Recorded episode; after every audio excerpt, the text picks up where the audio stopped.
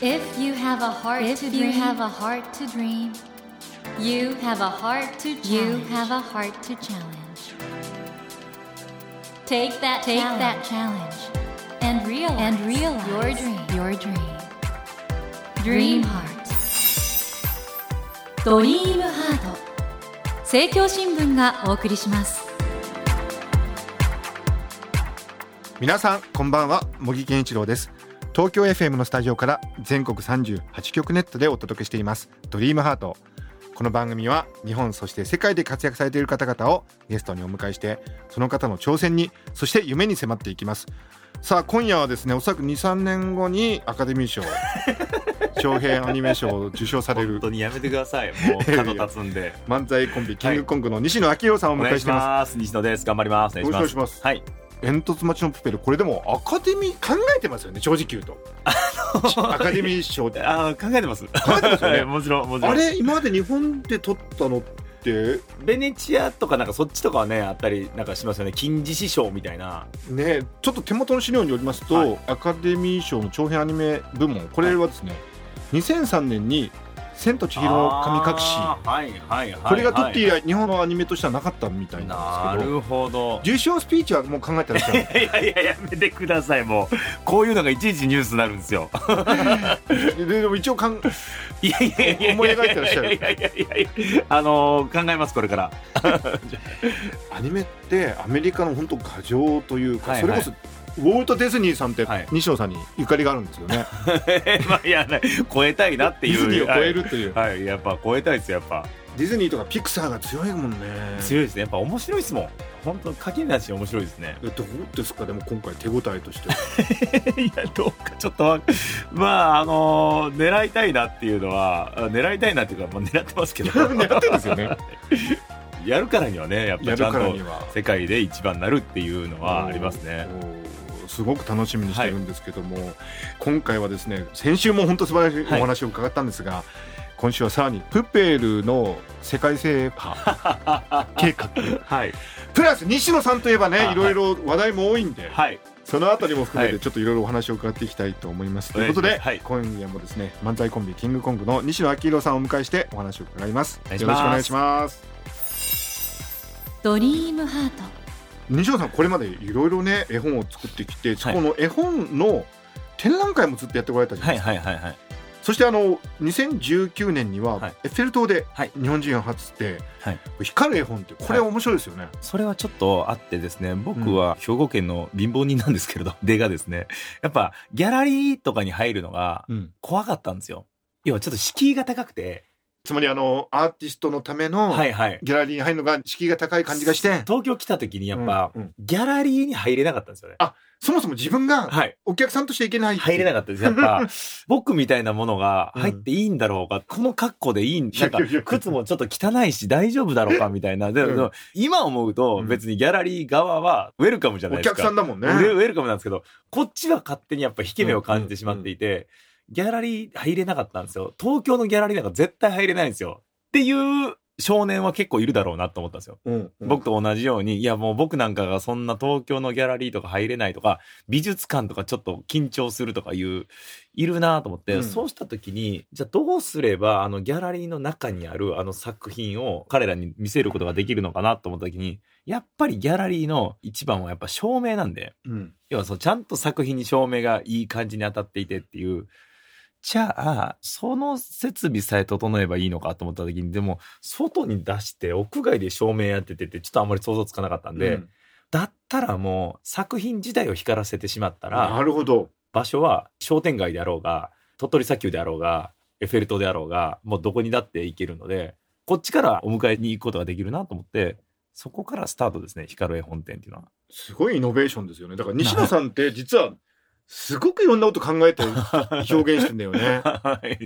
なんか、その、やっぱ当時の自分にずっと球を投げてるって感じですね。ギャラリーに入れなかった。入れなかった当時の自分がやっぱ特別ではないはずで、絶対に僕と同じような子はいっぱいいるはずで。えで、も絵本も全くそうで、絵本になった瞬間になんか、丸っこい柔らかいキャラクターがちょこちょこ出てくるっていうものが結構多かったじゃないですか。うんうんで、当時の僕とかは、そういうものを別に求めてなかったんですよ。うんプラモデル屋さんとかに行って、随分書き込んだ写真みたいな絵を見ておおってなってたし、うん。風の谷のナウシカ見てわすげえって興奮してたんですけど、絵本になった瞬間になんかこうおお馬さんパカパカとかなっていやちょっと待ってって。いかにも絵本っぽい。でうん。それが好きな人もいるのもわかるんですけれど、うん。僕はそうじゃなかった。やっぱり当時の自分たちみたいな子は今もいるだろうなと思ってやっぱ書き込み量の多い絵は興奮したんで僕は子供の頃は、うん。だったらその当時の自分に向けて書きゃ何人かには届くだろうなっていう感じで常にずっとそれやってますね。今もそれですね。でもさ、キングコングとしては、はい。ある意味、一時期日本の地上波テレビ制覇したわけじゃないですか。いやそんなでもないですよ。ゴールデンでレギュラー持って。そこからこの転身っていうか、すごいよね。やっぱねでもね、うん。限界でしたね。それこそ25の時に、うんその「跳ねるの扉」っていう番組がゴールデンタイムなんで、毎週20%取っててですがそこまで行ってもこの程度かっていうかそのじゃあ例えばライブをした時にうん。人が殺到するかっていうと、うん。実はもうお客さんは減り始めててうん。それは認知度と人気度っていうのは全く違うもんなんだなと思ってほう要はテレビで要は僕は認知されれば認知されるほど人気者になると思ったら実はそうではなくてもっともっとテレビ出る前夜ぐらいの方がお客さんがうわって集まっててあそう。そうなんですよでゴールデンタイムで毎週自分たちのことを何千万人かが見てくれているんで例えば500人とかのライブしたらチケット速乾するのかなと思ったらもう跳ねるがゴールデン上がり始めた頃からちょっとチケットが空きが出始めて売れ行きが悪くなってきたんですよ。うんあこれをやっているとどっかで頭打ちするなと思って、まあ、人気が下がってるってことなんで。これさ、日本一のオンラインサロンをね、はい。運営している西野さんでこれみんな聞きたいんだと思うんだけど、人気ってどうしたら出るんですか？人気は一つは嘘つかないっていうことがむちゃくちゃ重要だなっていう結論そこですね。うん。例えばですねこれは危ないなと思うのが CM 女王とかって結構危ういなと思ってて。その1月から3月までは A の化粧品を宣伝してて、うん。4月から6月は B の化粧品みたいな。ちょっとうんつい最近までも A 社に決まりみたいなこと言ってたやないかいっていう、あのダブルスタンダードが繰り返されてしまうと結構信用を落としちゃうっていう。でも西野さんあの日本では特にそうかもしれないけどタレントさんって、はい。それが器用にできる人がやっぱはいりいいんだっていう雰囲気あるじゃない、りましたよね。はいはい。でも、そのタレントさんが今、例えば YouTube の方に行ったりだとか、オンラインサロンとか、クラウドファンディとか行っても、結構苦戦してるなっていう感じはしていて、なるほど、でやっぱり広告ビジネスとうんダイレクト課金ビジネスっていうのは絶対、絶対分けなきゃいけないなっていう。うんでも考えてみたらそうじゃないですか。例えば、グルメ番組でご飯を食べて、あんまり美味しくないものを、うん。美味しいって言わなきゃいけない仕事じゃないまあ、ですか。成立しないもんね、はい。うん。でもそれをやっちゃうと番組スタッフさんにはむちゃくちゃ OKOK って言われるし、うんうん。スポンサーさんにもすごく喜ばれる、ですがその放送を見た一家族が西野くんが美味しいって言ってたからちょっと週末食べに行こうかって食べに行って、うんうん。それが全然美味しくなかった時とかに この家族の信用を失っちゃうんでなるほど。でこれをずっとタレントさんが重ねていっちゃうとやっぱり信用を落としちゃうっていうのは今非常にちょっと痛いなっていう感じで。西野さんのオンラインサロンって今7万人？8万人？7万今4000、5000人ぐらいですね。月月線、月線じゃない。えということは7000万円？月？月、そう、そうですね。すごいいやいや、でもそれはあれですよ、小木さん。あの、エンタメ投資か、被災地支援とか、途上国支援とか、そっちに回してて。堀江さんのはいそれこそロケットのネーミンそういうそうグいうのとか、はい。そういうのに使うっていうことにしてます。だから自分の懐には入れずに、もうとにかくエンタメか、被災地とか、途上国とか、障害者支援とか、シングル家庭の支援とか、そういうことにも使うっていうふうには決めてます。先ほどね、その人気が出る秘訣は、はい嘘をつかないことそうですね。はい。やっぱオンラインサロンの運営もそこが一番大事だ。あむちゃくちゃ大事ですね、うん。とにかく嘘が一番大事あとやっぱり面白いなと思うのがオンラインサロンの話になると、うん。ツイッターとか、まあ、要するに SNS でのフォロワーと全然違うのは、うん。大会者が絶対にいるってことなんですよ、うんうんうん。SNS のフォローを外すってあんまりないじゃないですか、まあねそうだね。結構よっぽどのことじゃない限りないじゃまあないですか、そのまま放置してますよね、はい。うんオンラインサロンは月額なんで、うん。やっぱ納得がいかなかったら大会者がやっぱいるんですね、なるほど。で毎日のように入会者と大会者が絶対に出るんですよ、うん。見てればすごくそれが面白いんですけど、うん。仕事がうまくいってる時とかうん。もう勝ちパターンに入ってる時って大会者むっちゃ増えるんですよ。えそうなの？そうなんですよ。えどういうことどういうこと？いや要はお客さんが見たいのは、うん。勝ちパターンをずーっとなぞってる人ではなくて、うん。挑戦している人でああその頑張ってるっていうところを見たいんだ、でもう少年漫画とかと一緒で 来週どうなるっていうのをずっと出し続けなきゃいけないっていう。あじゃあ何？少年ジャンプと同じなのか。本当ルフィが第1話からうん。最強でずっと勝ち続けたら、ワンピースそんな人気ないじゃないですか。確かに。でルフィはたまに負けたりだとか逃げたりだとか、でもそっから海賊王になるっていうこのグラフが上がったり下がったりしてるからワクワクしたりああダメだった次どうだっていうのがあるんですけどここをデザインしなきゃいけないっていうことですね。ということはそのドラマが続いてるっていうあかそうですそうです。なので勝ちパターン入った時はそこ捨てなきゃいけないっていう。西尾さんってだから見てると、はい弱みを見せるよね みんなの前でねいや助けてはすぐ言いますね。ね言うよね、助けてくださいよ言いますね。いや本当に死にかけてるんでもうもぎさん大変なんですよ本当に。いでこんなに弱いヒーローいていいのかっていう いや本当におもう何回も終わりかけてるんですよ。だからさそこがやっぱり魅力なのかな 今の話で言うと、まあでも挑戦してるとねそれはもうなんかつきものというかああこれは人生終わったなみたいなのは毎週やってくるんで。キャラ設定としてはかなり弱い キャラ設定だよねそうですねそうですね。だけどこんなプッペルみたいな素晴らしい映画も作れて、はいはいアカデミー賞もいっちゃうかもしれないという いやいねや頑張ります。今週もいい話が聞けてますが、はえー森健一郎が東京 FM のスタジオから全国放送でお届けしています「ドリームハート今夜も漫才コンビキングコングの西野昭弘さんをお迎えしてお話を伺っています。はい。西野さんもプッペルはもう僕は大成功だと思うんですよそうね、はいはい。今後の大風呂敷広げちゃいましょうよ。最近興味があるのが、死んだ後どうなるのかなっていうのは非常に興味があって。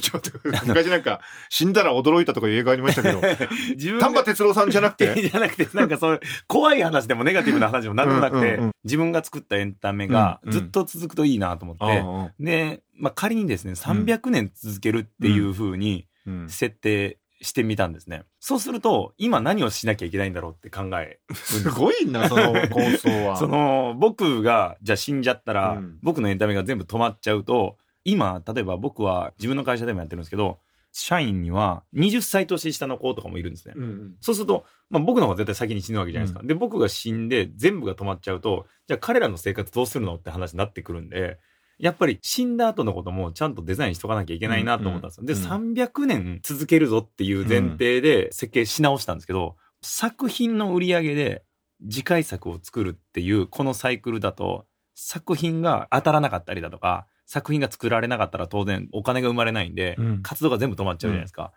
そうじゃないなと思って、結論ですね、もう生活インフラを抑えてしまって、どういうことあの、要するに今やってるのは、例えばトイレットペーパーとかを作ったんですけど、うん。でももう作ってもう出してるんですけど、トイレットペーパーの売り上げの3%がうん。作品の制作費に回されるっていう風にうんうん。すると、人間がトイレしなくなることはないじゃないですか。まあ僕がねし生きようがしようが。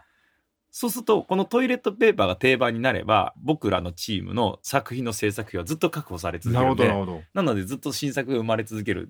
だったらこれをたくさん作っていけば、ずっと新作が生まれ続けるし、ずっと支援とかも手が止まらないから、今それをやってますね。生活インフラを抑えるっていう。でもさなんで300年のこととか何なんだろうね西野昭弘という人間は。そうするとやっぱ面白いのが、うん。自分の人生、例えば80年、90年、100年だとして、100歳で俺は死ぬんだって思ったこの100歳の生き方と、300年エンタメ続けるぞって決めた時の100歳までの生き方ってもう全然違って、なるほど。みんなは大体自分の人生で一応ヒットかホームラン打ちに行くじゃないですか。もう僕、今もう全然それじゃなくて、地ならしみたいな。け結局、結局地ならしで人生終わっちゃうんですけど、でもそれがやっぱ人と全然違うから面白いんですよ。西野さんってほら長期的に見はいて、はいこういうことやりたいから、はいだから今ここはこれやるべきだっていう思考ができるのすごいね、それ、それが楽しいですね。どうやってそれやってるんですか？いや、いや、それを始めるとやっぱ、うん人と全然違うっていうのが、地ならしで人生を終えるって、むっちゃ楽しいですよ。グランドキーパーみたいな、あ、意外とここボコボコやな、みたいな。ここをじゃあ鳴らさなきゃいけないな、みたいなことって、うん。みんなやらないんで、うん。人と全然違う情報が入ってくるんで、例えば今トイレットペーパーとか洗剤とかうん、も作って、洗剤もやってんの？やっぱ洗剤は絶対いるんで、で汚れるから。必ずいるもんね。正解はい。うん。とか、ゴミですね。うん。今、ゴミ処理場を作ってるんですけど、ゴミ処理場？ゴミ処理場を作ってるんですよ。うんでもやっぱ人が生きる限り、ゴミは絶対発生するじゃないですか。うんうんゴミ問題はずっと続くわけじゃないですか。そうすると、いいゴミ処理場を作ってしまえば、このゴミ処理場の活動の利益が出たら、それをなんかそういうところに回すっていう風にしたら、活動止まらないんで、それってやっぱ300年エンタメ続けるぞって、決めない限り、うん僕ゴミ処理場とか、トイレットペーパーとか洗剤とかに行ってないんで。普通行かないよなで だから面白いんですよ、なんか。そこでもうディズニー超えてんじゃない？ディズニーはそこまで行かなかったもんななんか徳川うがん250年とかそれ60年とかそんなもんですよね。うん徳川は超えたいと。徳川好きなんですけど。ちょっと待って、はいディズニー越えに続いて、はい徳川越えいや、徳川ができたってことは、できるはずなんですよ。人なんで再現性があるはずで。徳川越えかガウディとかそうじゃないですか。ああ確かにガウディってまさに完成をうんもう見れない前提で、あの設計図書いてっていう話じゃないですか。ねああいう面白さってあるなと思って、もう僕も絶対に今やってることの完成は、僕は見届けることはできないんですけれど、それが楽しいですね。すごい皆さんこんな壮大なお話伺った後で僕はちまちました質問しちゃいますよ。西野さんそれは素晴らしいと思うんですけど、ファンとしては、はい。次の絵本は何かな次の映画は何かなみたいなあスケールの、はいはい。そこら辺はどうですあ、か？あります。絵本で言うと、うん。煙突町のプペルの3年後の物語が、お今年の春に出ますね。もうそれはもう準備して。これは楽しみですね。それも出ます。で、映画も作り続けます。なんかあるんですか？構えっ、と、、新作ですね。また全然違う新作。で、それもやりますし、今は、絵本を同時進行でいろいろ走らせてて、うん。一つは、えっ、と、蜷川美香さんとうん一緒に作ってるのが一冊あって、うん走らせてますね。ねえで、作品はとにかく作り続けるっていう。蜷川美香さんとはなんかやった後仲いいなーってのはなんとなく SNS でも見てましたけどはい。そんな悪巧みをあ悪巧みじゃない いや、これも楽天しみですね才なんで彼女も。はい。ややっぱ一緒にやろうってなって、そういうのはやりますね。どっからこの元気さってまあいろいろ炎上したり、なんか来たりして、はいはいどうしてこんなにポジティブでいられるんいや、ですか？な、まあでも、まあ、スタッフさんが、全部フォローしてくれてるっていう厄介事とか面倒なことを、もう本当に、もうチームで動いてて、うん。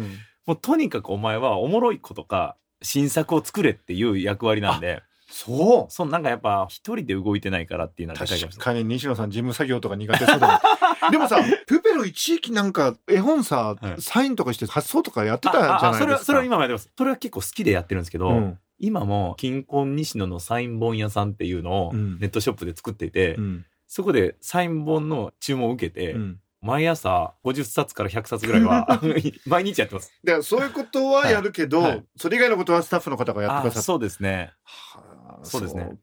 西野さんあの、はい。この番組は夢そして挑戦がテーマなんですがもうはいすでにたくさん夢挑戦されてると思うんですけど、はい。今あえてここれからの人生の夢挑戦をえーと、言うとすればそれで言うと、もう始めてはいるんですけれど、街を作る。街を作る？街を作る。京都みたいなの作りたいんですよ。え？京都とか金沢とかベネチアとかって、要はコンセプトシティじゃないですか、あれって。確かに。テーマパークっていうよりも、ちゃんとコンセプトがある街は作りたいなっていうことがあって、どこに作ってんでしたっけ？えっとね、兵庫県の川西市っていうところに、川西、はい、やっぱすっごい時間はかかるんですけれど、うん。それはやろうと思って、まあ、地元なんですよ自分の。地元でやっぱおじちゃんとかおばあちゃんとかそこで住んでる人がいてでこの年になってくるとやっぱ郷土愛みたいなのが出てきて なんかね応援したくなるんですよねなんか。で自然とかも壊してほしくないんで、うんうん。守るしかないなっていうことで街はちゃんとやりますね。すごくたくさん。だからやっぱりもう今日リスナーの方も納得したのは西野さんがそうやって純粋に夢を終えるようなことを助けてくれる仲間がいるという。はい、あ、もう本当そうですね。本当にスタッフとオンラインサロンメンバーがいなかったら、僕、本当何もできないんで、それは大きいですね。リスナーの皆さん、はい仲間の大切さってことを教えていただきました。はい。ということで、はい森健一郎が東京 FM のスタジオから全国放送でお届けしています。はいドリームハート。今夜もアカデミー賞いきますよ。西野明宏さんをお迎えしました。はい。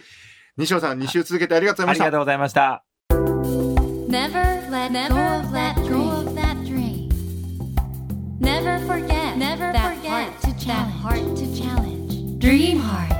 茂木健一郎が東京 FM のスタジオから全国38局ネットでお届けしてきました「ドリームハート今夜も漫才コンビキングコングの西野昭弘さんをお迎えしましたがいかがでしたでしょうか、まあ、西野さんはねご自身の会社だとかそれからオンラインサロンだとかいろいろなことをされてるんですけど人気をね得る秘訣は嘘をつかないこと正直であること。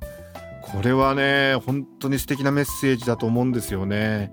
今どうしてもソーシャルネットワークなどで人気を集めたいという時に自分を持ったりねちょっと大げさに言ったりとかそういうことをしてしまう人が多いと思うんですけどもやっぱり西野さんの言うように自分の夢はこれなんだと。こういうことをしたいんだと。